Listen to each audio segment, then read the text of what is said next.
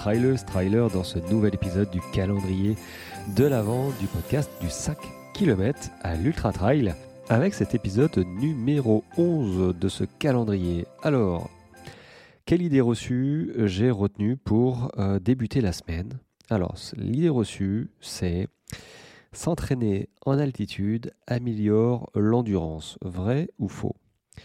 Tic-tac, tic-tac, tic-tac. Hmm, vrai et faux à la fois. c'est comme tout, hein, ça dépend. Avant de poursuivre, c'est le début de la semaine, donc je vais bientôt, normalement aujourd'hui même, euh, donner le sujet de la newsletter que, je, que j'enverrai euh, vendredi, bah, à la fin de la semaine, à 18h. Donc euh, je te conseille, si tu es avide de, conseils comme ça sur, sur le trail, sur le running, bah, de surveiller mes réseaux parce que je pense que je vais envoyer aujourd'hui même, donc lundi, le sujet de, la prochaine newsletter. Ceci étant dit, revenons à l'idée reçue. Est-ce que s'entraîner en altitude améliore l'endurance? J'ai dit vrai, j'ai dit faux. Bon, ben voilà, faites vos jeux.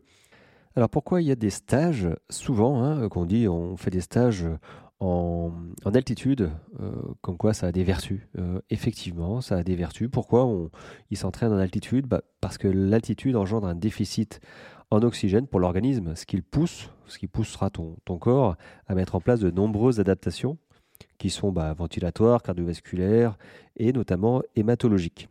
C'est-à-dire que c'est ce qui intéresse le plus, hein, notamment les sportifs. Alors je pense aux cyclistes, mais euh, il n'y a pas que. Hein. Il y, a, aussi les, runners, hein, les, trailers.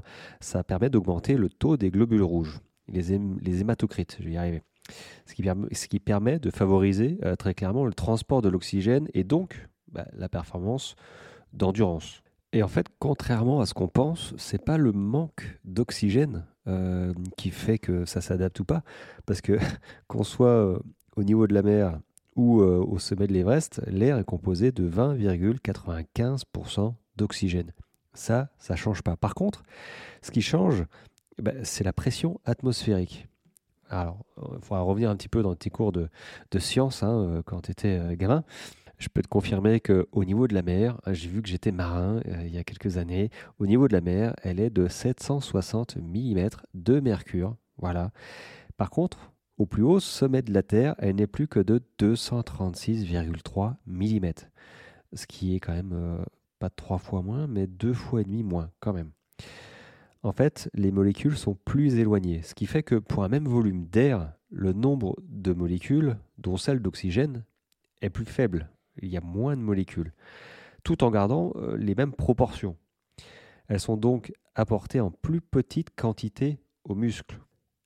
Le déficit en oxygène qu'on a n'est donc pas lié au fait qu'il soit moins présent, mais au fait qu'il y ait plus de difficultés à entrer dans l'organisme. Alors, néanmoins, ce déficit n'est pas que bénéfique, il peut engendrer...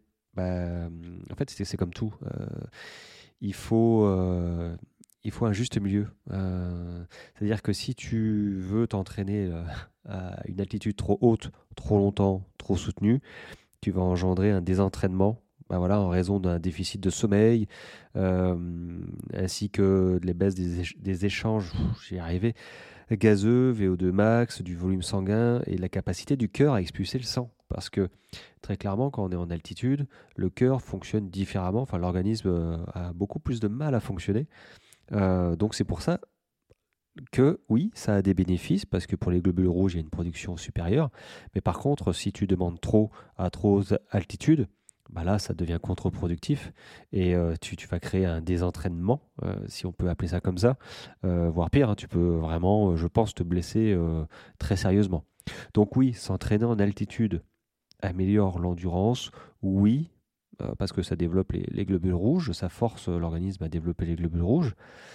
Et non, si tu y vas un petit peu euh, comme, un, fou, quoi, hein, euh, si tu comptes faire un, stage d'alpiniste, d'alpinisme pour monter et profiter de ça pour, pour te dire tiens, ça va me servir de préparation pour préparer mon ultra, ça, va me faire mes globules rouges faut y aller doucement. Euh, c'est pas dit que ça marche euh, correctement. Chacun est un peu différent. Ça dépendra du temps que tu mets à t'acclimater, à t'adapter, euh, à l'altitude qu'il y a, à la, saison, tu vois. Et puis ça se trouve, tu as le mal des, montagnes, hein, donc ça aussi, ça, le mal d'altitude, hein, ça, ça aide pas. Donc, donc voilà, c'est une réponse pas ambiguë, mais c'est comme tout, c'est comme l'alimentation, c'est comme l'entraînement, il faut un juste milieu dans tout. Et là, s'entraîner en, pardon, s'entraîner en altitude, il faut bah, ce juste milieu là aussi.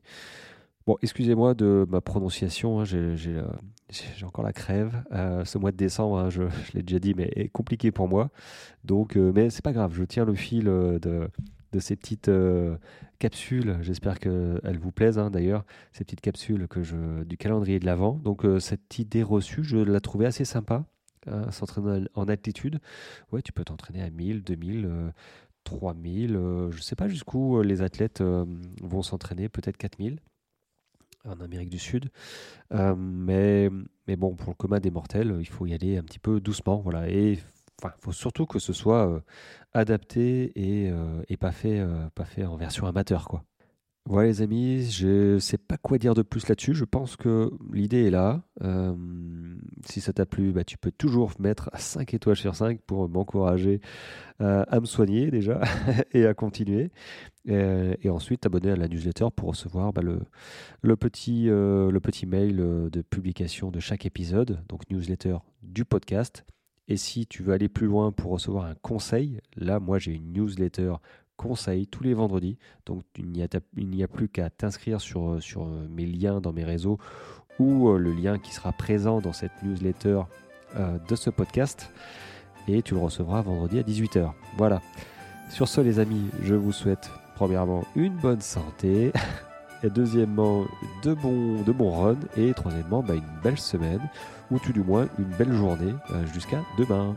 Voilà, voilà. Allez, ciao, ciao.